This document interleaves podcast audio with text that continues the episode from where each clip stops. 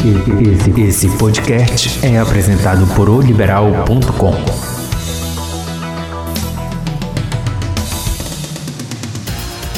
Alô, amigos, um abraço a todos. Estamos chegando com mais um podcast para fechar a semana nesta sexta-feira.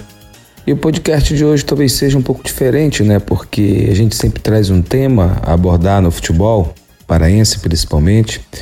Só que o de hoje é de gratidão, de agradecimento ao atacante do Paysandu, Nicolas, que ontem nos proporcionou números absurdos com a entrevista que nos deu aqui nesse bate-papo do podcast.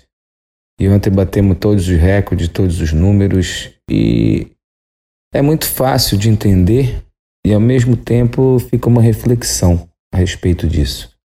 Bem, entender porque a entrevista de um principal jogador de uma grande equipe de massa, que tem feito uma temporada de 2020 muito boa, como fez a de 2019 também, e que normalmente tudo que ele vem a dizer, afirmar, colocar, vai sempre chamar a atenção. E ontem nós colocamos uma chamada desse bate-papo no podcast que logicamente atraiu a curiosidade quando falamos em sexualidade, preconceito e tudo mais.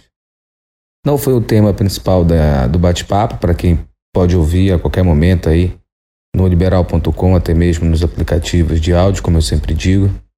Não foi o tema principal, falamos de tanta coisa bonita, de tanta coisa legal. Falamos da família, falamos que até a irmã dele joga, jogou futebol, do número de irmãos, do pai, da mãe que fazem, da carreira, né, do que ele sentiu no ano passado, naquele atropelo do árbitro frente ao Paysandu, que acabou tirando o Paysandu da Série B do Campeonato Brasileiro, como foi a sua renovação, proposta que ele acabaram de receber, contato do Remo que aconteceu no ano passado. Então tudo isso poderia ter chamado muito mais atenção. Mas não.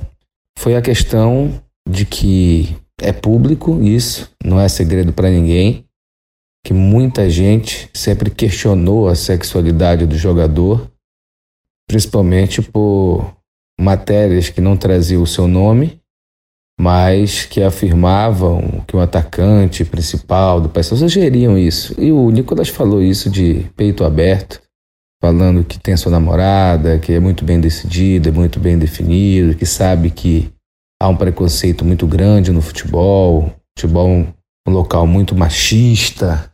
E o Nicolas tanto estava certo que os números foram absurdos. Muita gente me mandou mensagem que não quis ouvir toda a entrevista e queria só a resposta se o Nicolas era gay ou não era gay. Absurdo, é algo que a sociedade precisa ainda aprender muito, um tabu que muita gente ainda tem dificuldade de lidar com esse assunto, um assunto tão natural, a preferência sexual de cada um. É, e com o Nicolas, no meu ponto de vista, não devia ser diferente se ele tivesse declarado uma coisa diferente do que declarou. Mas eu quero aqui agradecer muito ao jogador, ao ser humano, por ter confiado a mim dar essa entrevista, ter confiado a mim, ter dado a minha oportunidade de tratar de um assunto que é tabu sim no futebol. Né? Isso fica muito claro.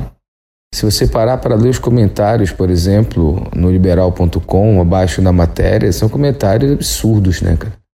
Gente que leva o futebol para a rivalidade ao ponto de tocar nesse assunto de uma forma desrespeitosa, desumana, desleal. Tudo que é negativo que a gente puder botar de objetivo, a gente vai sempre botar.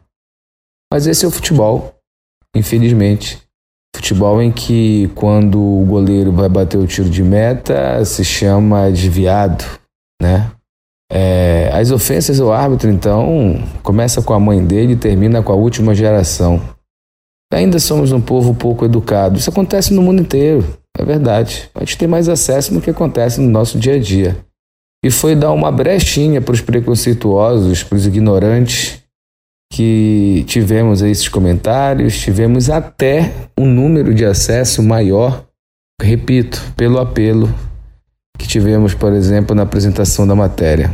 Mas obrigado, Nicolas, Obrigado ao Paysandu, obrigado à assessoria de imprensa eu tô assim com um misto de felicidade e ao mesmo tempo tristeza. Mas acho que a felicidade é maior não pelos números, mas é por um assunto tão sério ter sido avaliado e sido levado a público. Eu tenho certeza que muita gente absorveu a mensagem dada não só pela, pela entrevista em si, mas pelo próprio autor, né? ou seja, pelo próprio entrevistado, no caso, pelo próprio personagem, desculpa, que o autor da entrevista fui eu que acabei fazendo com ele.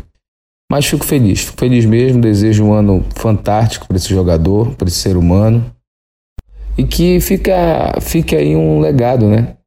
De que todo jogador que se sentir injustiçado, que falarem dele algo que não é real, não que isso fosse uma monstruosidade, pelo contrário, mas que tenha a oportunidade e também tenha a coragem de vir à tona falar a respeito.